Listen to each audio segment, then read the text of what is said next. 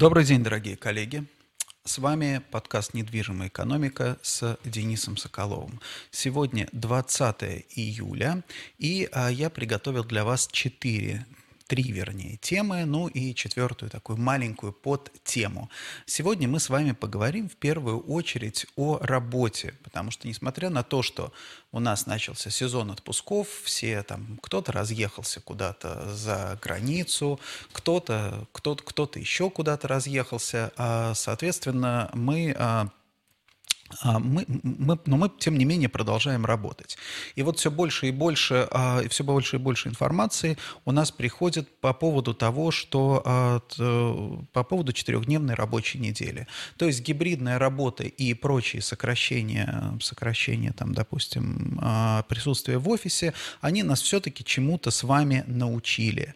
Потому что, потому что нам теперь кажется, что совершенно не, нет никакой необходимости в том, чтобы на самом деле очень долго работать из а, офиса, и а, можно многие вещи делать дома и гораздо более эффективно. Так вот, несколько новостей в этой связи пришло к нам. Первое – это, конечно, из так называемый исландский кейс. А, все, по сути дела, средства массовой информации, да, все, по сути дела, средства массовой информации отписались а, по поводу, отписались по поводу того, что вот в Исландии перевели всех на четырехдневную рабочую неделю, огромное длительное исследование, и, соответственно, оно привело к тому, чтобы эффективность только повысилась, а ни в коем случае не понизилась. Но здесь надо понимать -то следующее, да, что очень многие, а, очень многие средства массовой информации, конечно, никогда не проверяют вообще то, что они пишут или то, что они переводят, а иногда даже и пытаются сделать как-то более всю историю более интересную. В реальности эта история заключается в следующем. То есть муниципальные и государственные предприятия действительно, с, если я не ошибаюсь, с 2017 года проводили эксперимент по переводу на, по сокращению рабочей недели. То есть, на самом деле, сокращение рабочей недели в среднем было с 40 до 36 часов, то есть всего лишь на 4 часа. На, а, задействовано в этом исследовании было не более, было всего 2500 сотрудников. Почему это называют масштабным а, исследованием? Исследованием, потому что для Исландии это 1%, 1% всего рынка труда. Но э, сами понимаете, что, допустим, для России или для любой крупной корпорации 2500 сотрудников – это, в принципе, ничто, это, это мелочи. То есть чему нас учит исландский кейс? Нас э, учит исландский кейс только одному, что среди для муниципальных предприятий э, Исландии сокращение рабочего дня на 10% не влияет никак на эффективность. Все, ничего, ничему больше это нас не учит. Тем не менее, а, и другие тоже люди говорят уже о, и специалисты в том числе, о том, что нужно сокращать рабочую неделю. Почему это происходит? Ну, на самом деле, несмотря на то, что все-таки мы с вами, мы привыкли к пятидневной рабочей неделе, к восьмичасовому рабочему дню, нету никаких, это всего лишь дело привычки. Так сложилось, так сложилось исторически. Историки, собственно, да, особенно социальные историки знают, как это все происходило, как постепенно, да, постепенно изменялись рабочие часы, но нет никакого научного обоснования, как, допустим, да, тому, что человеку нужен 8-часовой рабочий сон, или то, что за, а, допустим, 8 часов, а, за, за 8 часов он не, недостаточно устает, то есть рабочий день должен быть 8 часов. Нету научных обоснований, да, это все как бы сложилось эмпирически, традиционно, традиционно, не более того. Да? Теперь мы как бы мы лучше исследуем, мы способны гораздо лучше изучать и понимать, э, изучать и понимать э, э, что происходит на рабочем месте. Поэтому, соответственно, мы можем с вами и заниматься гораздо более подробными подробно, подробными исследованиями. А, значит, а, что у нас происходит? Естественно, это такая актуальная социальная повестка. То есть у нас даже Дмитрий Анатольевич Медведев неоднократно говорил о том, что нам необходимо, да, нам можно, мы можем рассмотреть переход на сокращенную рабочую неделю. Но надо понимать, что, допустим, что Дмитрий Анатольевич Медведев, что, собственно, и другие, а, и, другие наши политические деятели, они, в принципе, не особенно сейчас интересуются, не особенно интересуются эффективностью эффективностью и не особенно интересуются тем, что насколько эффективно работает бизнес. Им больше, как бы, им больше интересны социальные последствия, то есть, как бы, да, а, популистские а, меры. Но здесь нужно отметить следующее. Здесь нужно отметить то, что одновременно с предложениями о сокращении рабочей недели у нас поступают предложения об использовании труда заключенных, да, то есть о принудительном труде. То есть здесь выстраивается, в принципе, такая схема, что, да, одни люди должны работать меньше, другие люди должны работать больше. Это происходит, будет происходить происходить в зависимости от социального рейтинга, так или иначе, потому что, ну, мы с вами прекрасно понимаем, что такое, да, что все это так или иначе связано с социальным, с социальным рейтингом. То есть те люди, которые сидят в тюрьме, у них самый низкий социальный рейтинг, они должны больше работать. Те люди, которые, скажем так, на свободе и при должностях, у них высокий социальный рейтинг, они должны работать меньше. Это, наверное, пожалуй, самое опасное, да, самое опасное, что может происходить с точки зрения социальной, а, потому что, да, потому что а, происход, как, как бы вот все разговоры о сокращении рабочей недели, они идут на фоне, в принципе, особенно у нас в России, они на фоне снижения экономического роста и роста цен. То есть что происходит? Естественно, у человека, у каждого, у него есть четкое понимание, что да, вот я сейчас, если я буду работать два раза больше, вряд ли я буду зарабатывать два раза больше. Это очень тоже большая проблема. Соответственно, человек начинает находить, пытаться найти вот этот sweet spot, да, где вот сколько я должен работать, сколько усилий я буду, должен прикладывать, прежде чем эффективность вот дополнительных усилий будет снижаться. То есть это, знаете, как закон снижающейся результативности. То есть, условно говоря, да, допустим, при средней зарплате там у нас сейчас 4, там, 50 тысяч рублей, например, да, человек говорит, ага, 8, 8 а, часов рабочие, 40 часов рабочей недели, это 50 тысяч рублей, например, я заработаю. А если будет, например, 30 часов рабочей недели, то я заработаю, например, там 45 тысяч рублей. А если будет 25, то я заработаю 40 тысяч тысяч. Вот, наверное, вот это вот идеально. А если я буду работать 80 часов в неделю, то я заработаю всего лишь 60 тысяч. Зачем мне, собственно, вот это вот, а, вот это вот и делать? То есть на самом деле а, тренд и запрос на снижение продолжительности рабочего времени, он во многом проистекает из из именно снижения, да, в какой-то степени снижения эффективности дополнительного приложения труда. То есть, да, если мы вспомним там, допустим, середину нулевых, когда у нас работали люди сутками, которые люди трудились э, изо всех сил. А почему? Потому что они понимали, что каждый дополнительный час, проведенный на работе, он прибавит тебе бонус, он прибавит тебе к зарплате, он тебе прибавит там в твоем социальном рейтинге, да, э, как угодно, да, и люди любили там, допустим, перед собой, вдруг перед другом, встречаясь в ресторанах, там э, япи хвастались о том, а я проработал вот столько сейчас, а другой япи говорил, а я еще больше, а я все выходные работал. Теперь это не модно, Теперь современные япи, современные хипстеры, наоборот, говорят, а я вообще сегодня на работу не ходил, потому что, да, потому что у меня не мог войти в состояние потока, например, да. Это на самом деле, это просто, а, почему я об этом говорю, это вполне логично. То есть, когда мы сталкиваемся с какими-то явлениями, нам досмотреть на то, из чего они происходят изначально, да. То есть, есть запрос со стороны населения. Это запрос не лень, да, это не то, что многим, а, многим кажется, что, ага, вот это просто ленивые, там, допустим, миллениалы не хотят работать работать. Нет, совершенно нет. Люди очень рациональны, они очень четко пытаются найти вот этот вот sweet spot, оптимум, да, при котором а, уже дополнительные усилия да, не приносят желаемого результата. И вот здесь очень важно, успешные государства, допустим, успешные компании и неуспешные компании отличаются в чем? Отличаются тем, что успешные находят, да, вот, вот, вот этот sweet spot, он стоит, он, он находится в на таком каком-то размере оптимума, минимума, да, то есть от человека требуется достаточно много, и человек неплохо за это вознаграждается. Другой крайностью является да, тот же самый Советский Союз, мы все помним, и мы все помним Советский Союз, социальный договор, да, они делают вид, что они нам платят, мы делаем вид, что работаем. И это, пожалуй, самая большая опасность, которая ждет нас а, как общество, допустим, сейчас, да, потому что если люди вдруг, как в советские времена, ощутят, что от их усилий, которые они тратят, вот, не зависит вообще их качество жизни, жизни никаким образом, да, то, естественно, это глупо начинать тратить усилия. Тратят усилия только те, которые, те, кто получают просто кайф от работы, которую они делают. Да. Таких на самом деле реально не так уж много. То есть большинству людей все-таки нужны какие-то более другие вещественные, наверное, а, подтверждения своей востребованности. Поэтому, да, поэтому мы с вами и должны этого бояться, что снова возникнет этот социальный договор, что они делают вид, что типа они нам платят, а мы будем делать вид, что они работают, что мы работаем. То есть человек будет выполнять только те действия, да, вот ми- минимум тех действий, которые позволяют ему остаться на работе. Если, например, да, если все равно социальные лифты не работают, если все равно повышение по службе ждать ему не приходится, то, соответственно, а зачем при, применять там дополнительные усилия? Вот что, собственно, за этим стоит сейчас, за этой четырехдневной рабочей неделю в России, да, в России. За границей, за рубежом история несколько другая. История несколько другая, потому что там никогда, собственно, не то, что никогда, там уже давно, вот в Европе, по крайней мере, там есть, э, существует э, очень распространенное понятие частичной занятости. Там не так легко устроиться в штат, на работу, на постоянную работу. Соответственно, много людей, ну или, по крайней мере, практически каждый в своей жизни имеет опыт работы на неполную ставку.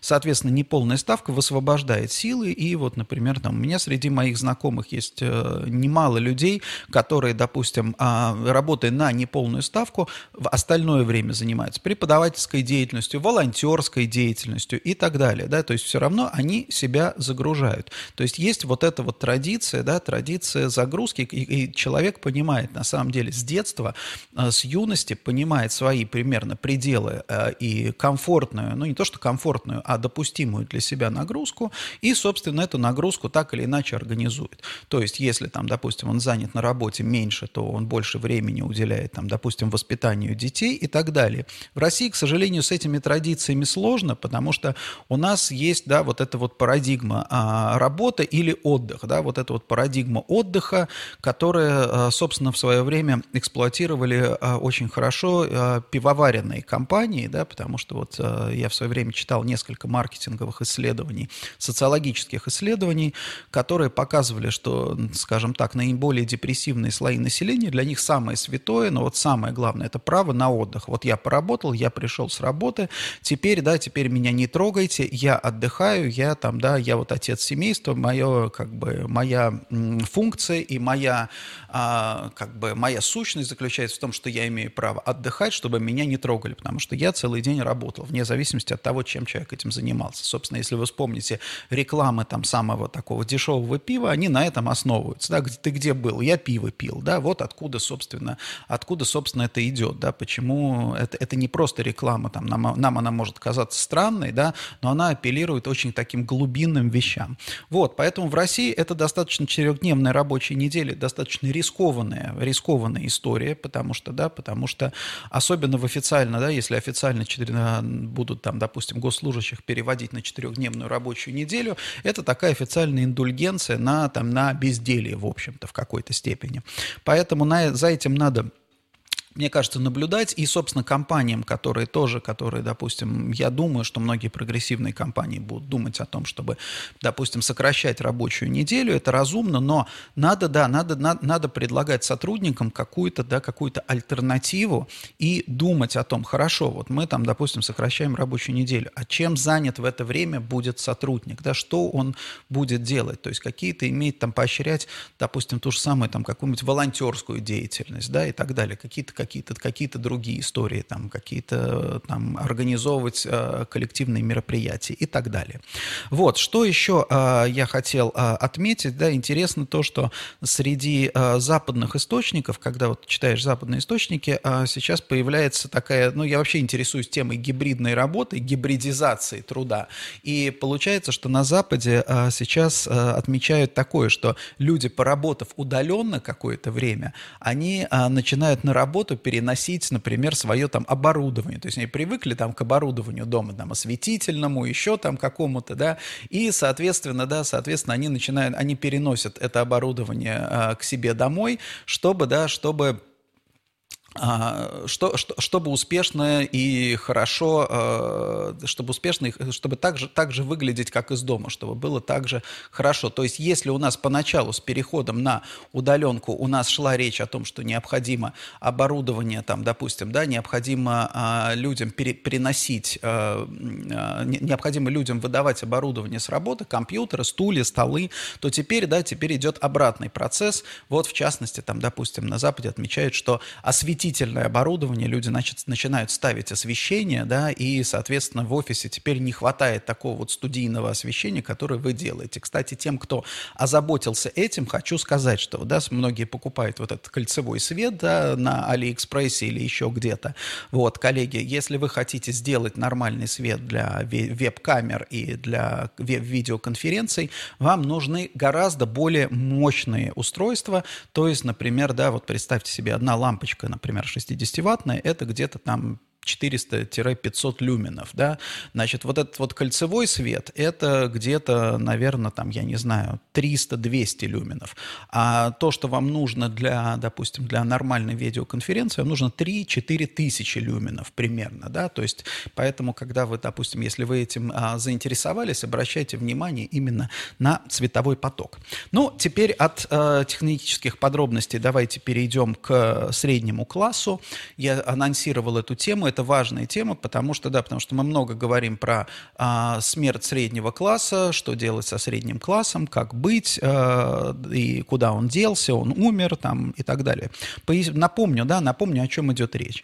То есть а, средний класс это некий там, да, вот некое, по идее, те, гипотетически, это ядро, да, ядро, социальное ядро любой страны. То есть это те люди, которые, от которых, наверное, в какой-то степени больше всех, да, то есть есть какое-то количество бедных, есть какое-то количество богатых, а между ними есть вот этот вот средний класс такой. Вот если вы помните школьный курс, нормальное распределение, такой колокол, да, вот средний класс – это колокол. Но нормальное распределение, оно не единственное, бывает и абнормальное распределение.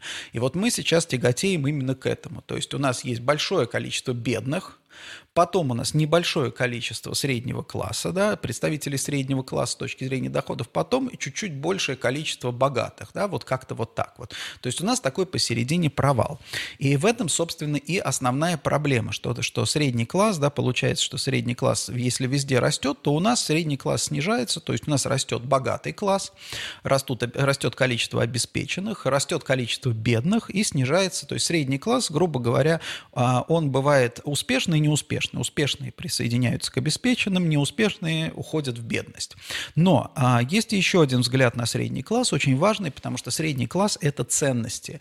Это ценности, которые такие вот, да, там, системообразующие для любой страны. То есть это те люди, которые, да, которые являют собой социальную основу стабильности, там, допустим, любого, любого государства. На разных периодах разные там люди являются, да, разные люди воспринимаются как такая социальная основа. Там, например, те же самые европейская поддержка там, фермеров, да, мы все знаем, там, европейская аграрная политика, поддержка фермеров, на которой мы смеемся, там, вот эти все огурцы кривые там или прямые, вот, это не что иное, как именно а, она имеет целью сохранение вот этого слоя, социального слоя фермеров и вот этого предпринимательства. Оно не очень эффективное, действительно, с точки зрения, там, допустим, да, экономики, но при этом для социальной среды оно необычайно важно.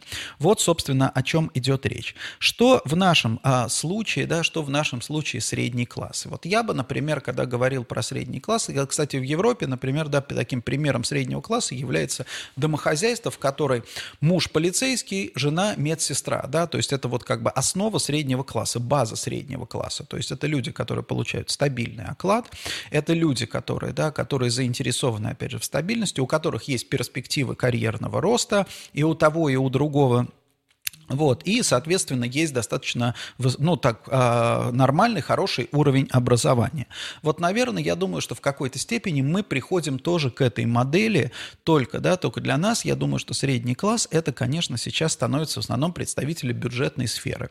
Вот у меня мой старший сын закончил а, сейчас ординатуру, устраивается на работу, я с удивлением узнал, что, оказывается, в больницах, допустим, да, для врача есть такое понятие «молодой специалист». Вот молодой специалист первые три года своей работы после института, после учебы ежемесячно получает надбавку, внимание, как молодой специалист, 30 тысяч рублей. Это надбавка к зарплате. Неплохо, да, то есть на самом деле неплохо, это очень такая вот, э, по, по сути дела, ощутимое подспорье. Теперь сравните там с молодым специалистом в коммерческом секторе, где никаких таких надбавок там близко даже, близко даже нет. Поэтому, да, поэтому а, здесь мы до сих мы привыкли, что там бюджетники, там они бедные, там у них нет денег и так далее. Нет, у них на самом деле сейчас денег больше, потому что деньги – это не только то, что ты получаешь в моменте. Да? Деньги, твои реально располагаемые доходы – это еще и другие какие-то вещи. Вот, например, да, статистика показывает, что у нас снижаются реальные располагаемые доходы. То есть люди больше тратят, но из-за чего меньше тратят. Понятно, почему это происходит. Это не только происходит из-за того, что не растут зарплаты, но это происходит и из-за того, что, допустим, да, что больше, что растут обязательные платежи, у тебя растут ипотечные платежи. Более того, да, у тебя происходит следующее, допустим, наиболее экономически активный слой населения сейчас вынужден заботиться о своих пожилых родителях. Деньги идут туда.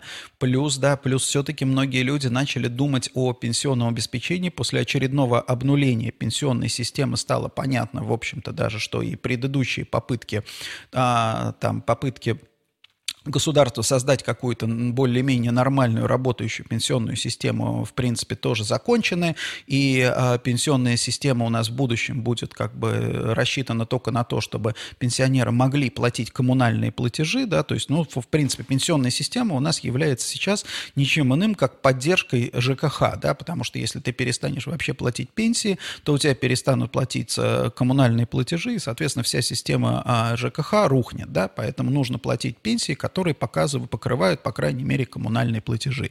Вот, это будет всегда, да, другое дело, что как на другие, на, на, на, как, как бы на повышение качества жизни пенсии, не, для повышения качества жизни пенсии не предназначены, поэтому, да, люди начинают и откладывать, и что-то еще думать, там, покупают квартиру, в том числе в ипотеку, чтобы иметь какую-то там подушку безопасности и так далее. То есть это вот, э, и, в, и в итоге у тебя получается, что ты как, э, ты, ты, ты вроде может быть, и зарабатываешь побольше, чем, допустим, бюджетник, но, да, но если бюджетник у тебя будет получать льготный отдых, например, льготную путевку, да, дальше, соответственно, получит у тебя в какой-то момент льготную ипотечную ставку, да, допустим, потом получит у тебя там какую-то, может быть, даже какое-то там жилье от э, своей, своего работодателя, дополнительные выплаты и так далее. Вот эти вот косвенные льготы, они будут, они очень сильно влияют, да, влияют на благосостояние семьи. Поэтому и получается, получается, что именно, допустим, человек в бюджетной сфере, у него гораздо больше, да, у него совершенно сейчас другой взгляд а, на будущее. То есть вот если там представитель коммерческого сектора, частного сектора, мы все знаете, да, мы живем как, мы планируем там на год и думаем, ага, а дальше что там, ну вот зависит от того, там от ситуации с экономикой, еще что-то. То есть нам всем очень в, в частном секторе очень трудно что-то планировать. То есть тот самый частный сектор, который был занят в том числе и там, допустим, создавал рестораны, страны и прочее, для него тоже была колоссальная, э, допустим, пандемия стала колоссальной проблемой. Для бюджетного сектора ситуация другая, горизонты совершенно другие. Да, там, наверное, нет в целом, да, в целом нету какого-то там карьерных перспектив, карьерного роста, я имею в виду обычных совершенно сотрудников, да, но с другой стороны вот это вот как бы социальное ощущение социальной стабильности и принадлежности, наверное, в какой-то степени к избранному кругу, потому что, да, ты понимаешь, что у тебя ты там поработаешь, у тебя и пенсия будет, в принципе, хорошая, да, и, собственно, все какие-то, все социальные, все меры государства, они сейчас направлены именно на поддержку этого бюджетного, по сути дела, там, бюджетного сектора. Поэтому, да, я думаю, что у нас в России новый средний класс по аналогии с Европой. Это когда муж полицейский, а жена медсестра или учительница. Вот, соответственно, вот это вот модель нового среднего класса. А что же в этой ситуации может предложить бизнес на самом деле? Потому что э, мы любим рассуждать про конкуренцию за таланты, но ничего подобного нам, что называется, госслужбе мы предложить не можем. Но мы можем предложить важные, да, важные вещи, и мне кажется, вот бизнесу на это стоит обратить внимание и, в общем-то, достаточно четко для себя артикулировать. Мы можем, бизнес может предложить, да, предложить уважительную, нормальную, креативную среду, да, потому что именно если вы поговорите со всеми людьми, которые там, допустим, работают на госслужбе, все как один жалуются, жалуются именно на то, что на самодуров начальниках, на каких-то этих самых психопатов у руководства, с которыми вы там, в принципе, ничего нельзя сделать, потому что они там имеют хорошие там связи и так далее. То есть привычка, да, прив... и, и, и привычка к тому, что действительно ты сделать, ты здесь сделать ничего не можешь. Соответственно, да, то есть э, в большинстве своем, допустим, да, госслужба это достаточно такая токсичная среда. Как ни странно, несмотря на то, что там, допустим, традиционно до сих пор общество считает, что вот на гос, в, го, в госкомпаниях все хорошо, а вот в частных компаниях там ужас какой-то, разврат и пьянство, на самом деле все сейчас наоборот. И вот я думаю, что бизнесу как раз в борьбе за таланты следует вот как бы обращать внимание вот на эти, эти вещи, да, что, допустим, что работая в бизнесе, да, ты, может быть, не очень получаешь там какое-то ощущение стабильности, но при этом ты больше получаешь ощущение самоуважения, более интересную работу и, а, наверное, да, наверное, такое вот э, и возможность общаться с себе подобными, с интересными людьми. И третья тема, о которой я хотел а, с вами сегодня поговорить, это, конечно, новая, как бы новая парадигма, новая нормальность. Да?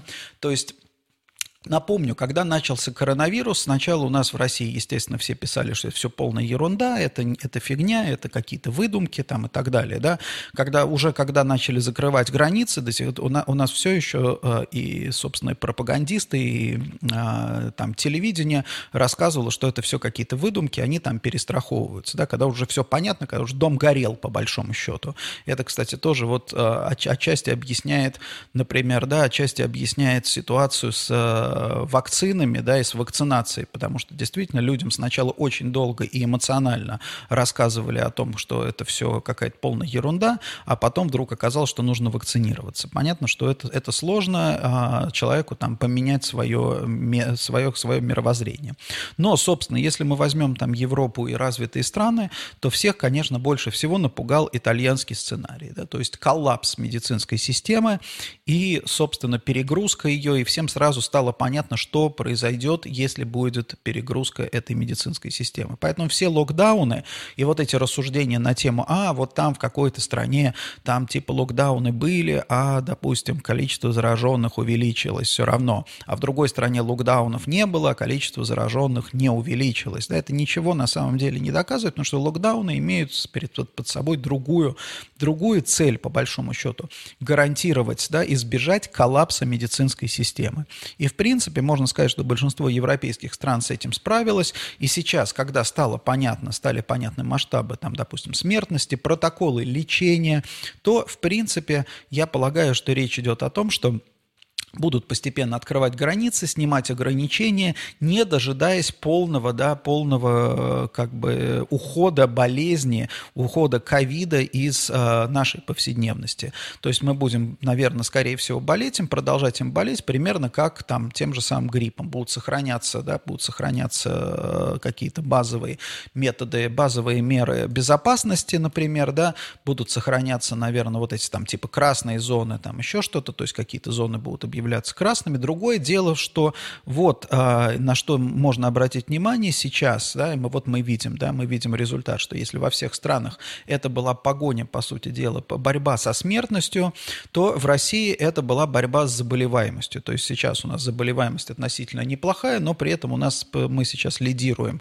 в мире по смертности от ковида. И это, это на самом деле очень такая а, тяжелая история, да, потому что если во всех других странах, просто чтобы было было понятно, там ежедневное количество смертей от ковида исчисляется единицами. У нас больше, э, сколько? У нас в Москве больше 100 человек. То есть в день у нас умирает сейчас 600-700 человек от ковида в день в стране. Это очень-очень высокие показатели. И даже надо обратить внимание на следующее. Если вот вы сейчас задумаетесь, да, наверное, вряд ли вы вспомните а, одного, ну больше там, наверное, одного-двух а, иностранных выдающихся людей, известных, да, селебритис, умерших от ковида. Да? В России же это, это, эта история по, становится повседневностью. У нас бизнесмены чуть ли не ежедневно крупные, да, обеспеченные, богатые люди умирают. У нас Петр Николаевич Мамонов умер да, от, э, от ковида. То есть у нас селебритис тоже страдают. Да? То есть если казалось поначалу, что это типа болезнь, которая будет там косить в основном пролетариат, а вот э, людей там, допустим, каких-то, да, каких-то известных, обеспеченных не тронет, да, сейчас пока у нас ковид, насколько я понимаю, более-менее обходит чиновников, да, но опять же, чиновники, это, это тоже показатель, на самом деле, это показатель социальной а, ситуации, потому что элитарности, наверное, нашей медицины, то есть качественное медицинское обслуживание, как выясняется, оно недоступно не только для там народа, но и недоступно для селебритис. Это, но это не значит, что там условно Петр Николаевич Мамонов не мог там, допустим, найти себе нормальную, там, заплатить за нормальную больницу мог. Но дело в том, что вся как бы система а, здравоохранения, а, она должна быть как бы качественная система здравоохранения, должна была быть направлена на то, что должны быть протоколы. То есть Петр Николаевич, скорее всего, и его близкие просто даже не знали, что делать в этой ситуации. Да? А, допустим, качественная система здравоохранения, в том числе информирование, это в том числе и врач, который наблюдает тебя и может тебе дать рекомендации, необходимые в соответствии там, с твоими особенностями, особенностями и так далее. То есть в этой, в, в этой связи да, получается, что даже у а, обеспеченных и, собственно, людей, и у бизнесменов вот доступа вот к такой, а, скажем так, вот к такого качества медицинским услугам нет. И а, из этого следует на самом деле другой вывод. Из этого следует вывод, еще один вывод, что вполне возможно, что а, новая нормальность это будет, у нас приведет таким перманентно полузакрытым границам между, там, допустим, первым миром, вторым и третьим миром миром, да, потому что, а, опять же, собственно, а, собственно, что происходит? Происходит, происходит следующее. То есть, если там, допустим, раньше э, любая страна, все страны, которые ориентировались, там, допустим, на туризм, для этих стран, допустим, те же самые российские туристы, они были важны, да, они были важны для выживания. Сейчас, поскольку, да, весь вот этот бизнес, он немножко сжался, немножко, немножко сдулся, то получается, да, получается, если начать открывать границы, то, в принципе, там, допустим, условным, условным португальцам, им, им хватит англичан с немцами, да, им совершенно, в общем-то, не особенно нужны русские туристы, например, да, в моменте по, край, по крайней мере. То есть вот в э, то же время как бы русские туристы э, тоже продолжат, да, продолжается снижение доходов, снижаются их траты и, соответственно, изменяются их ожидания и приоритеты. Ну и, собственно, опять же, там и идеологическая накачка тоже русского туриста продолжается, поэтому, в принципе, да, в принципе, вот эта вот история о том, что я думаю, что можно уже констатировать, что она уже закончилась, наша история, что, ах, они все откроют границы, потому что куда они денутся без наших туристов? Туристов. Да, наверное, действительно, некоторые страны, во многом зависящие от э, российского туризма, действительно будут стремиться как можно быстрее открыть границы для России. Для других это будет все время сопряжено, да, плюсы, минусы. Да, мы открываем границы, но с другой стороны, да, в России, там, скажем так, бушует ковид, потому что любой, кто смотрит на... Опять же, это мы с вами понимаем, из-за чего там низкая, там, из-за чего в России высокая смертность, например, да, а там любые чиновники там какой-нибудь там европейской страны, они, посмотрев на статистику, статистику, или там, допустим, журналисты даже те же в тех странах, они подумают, блин, у них, наверное, какой-то штамм адский, мы уже начали говорить про московский штамм, может, у них какой-то свой а, ужасный московский штамм, от которого такая высокая смертность, соответственно, да, давайте-ка мы лучше будем потихонечку ограничивать вот эту вот историю. Поэтому, да, поэтому вот эта новая нормальность, наверное, не знаю, сколько она будет сохраняться, но я думаю, что к ней как-то надо, по крайней мере, по крайней мере, ментально готовиться, потому что а, явно совершенно совершенно на смену глобализации там, мира, да, пришла деглобализация и локализация. А урбанисты говорят про 15-минутный город, да, туристы тоже говорят про, ну не туристы, а специалисты по туристическому бизнесу, про внутренний туризм. Собственно, вот а, это, наверное, та, то будущее, которое мы а, с вами должны, а, на которое мы должны ориентироваться в ближайшие, наверное, пару-тройку лет. Действительно, потом, может быть, качнется все назад, хотя, да, хотя, опять же, если вы вспомните, помним теорию поколений. А, теория по поколений заключается в том, что в разных странах да, одно и то же поколение, оно, в общем-то, а, обладает сходными какими-то чертами. И вот сейчас связано это с тем, что, допустим, что какие-то глобальные события, типа, например, Второй мировой войны, они, а, а, ну, не одинаково, но они производят впечатление на все там поколения или эхо там, допустим, да, этого поколения, то есть там, допустим, родители, пока родились, которые после войны во всех странах, это они родились там в бедности, да, в такой вот в состоянии разрухи. Вот потом дети, которые родились у таких родителей, они получили тоже определенный набор ценностей и так далее. Вот, ну, может быть, ковид это тоже стало очередным таким мощным синхронизатором, с одной стороны, да, с одной стороны синхронизатором, то есть получается, что действительно все люди, там, допустим, все сейчас вот молодые, чьи, чьи ценности формируются, кому еще нет там 20 лет, например, да, они вот э, испытали во всех странах прелести вот этого локдауна, удаленки и так далее. Но, с другой стороны, да, это те люди, они, опять же, которые будут расти в ситуации, когда их родители и они сами уже не будут так свободно перемещаться по всему миру. Не то, что им даже кто-то запрещать будет, а вы прекрасно понимаете, что если у вас снижается, там, допустим, массовый туристический поток, у вас уменьшается количество рейсов, у авиакомпаний и у аэропортов а, а накладные издержки, они там, по сути дела, постоянные издержки, они постоянно не зависят от количества рейсов. Соответственно, если меньше рейсов, меньше продается билетов, издержки на каждый билет там выше становятся, цены начинают расти, соответственно, это становится менее доступно и так далее. И вот этот вот обратный, да, обратный маховик, он еще только-только начинает, начинает раскручиваться. Да, до пандемии мы помним что про авиабилеты там по 5000 рублей, что типа можно было куда-то там на а, какой-то распродаже улететь в Европу за 5000 рублей. Думаю, что теперь это будет уже вряд ли настолько доступно, собственно, и для нас, и в том числе и для европейцев тоже. Собственно, вот э, нам, наверное, на, нас э, в следующие, наверное, 3-5 лет ждет вот такой вот цикл. Потом он, наверное, сменится чем-то новым, но это будет уже гораздо интереснее и, э, наверное, позитивнее. Итак, коллеги, спасибо большое за внимание. Напомню, что подкасты вы можете смотреть на э, моей странице в Фейсбуке, персональной странице, на странице «Недвижимая экономика», на канале «Недвижимая экономика» в YouTube и слушать во всех агрегаторах подкастов Apple Podcast, Google Podcast и так далее. А до новых встреч. А, я буду с вами через две недели. Я уезжаю в небольшой отпуск. И уже в августе мы с вами встретимся и подведем предварительные итоги лета. До свидания.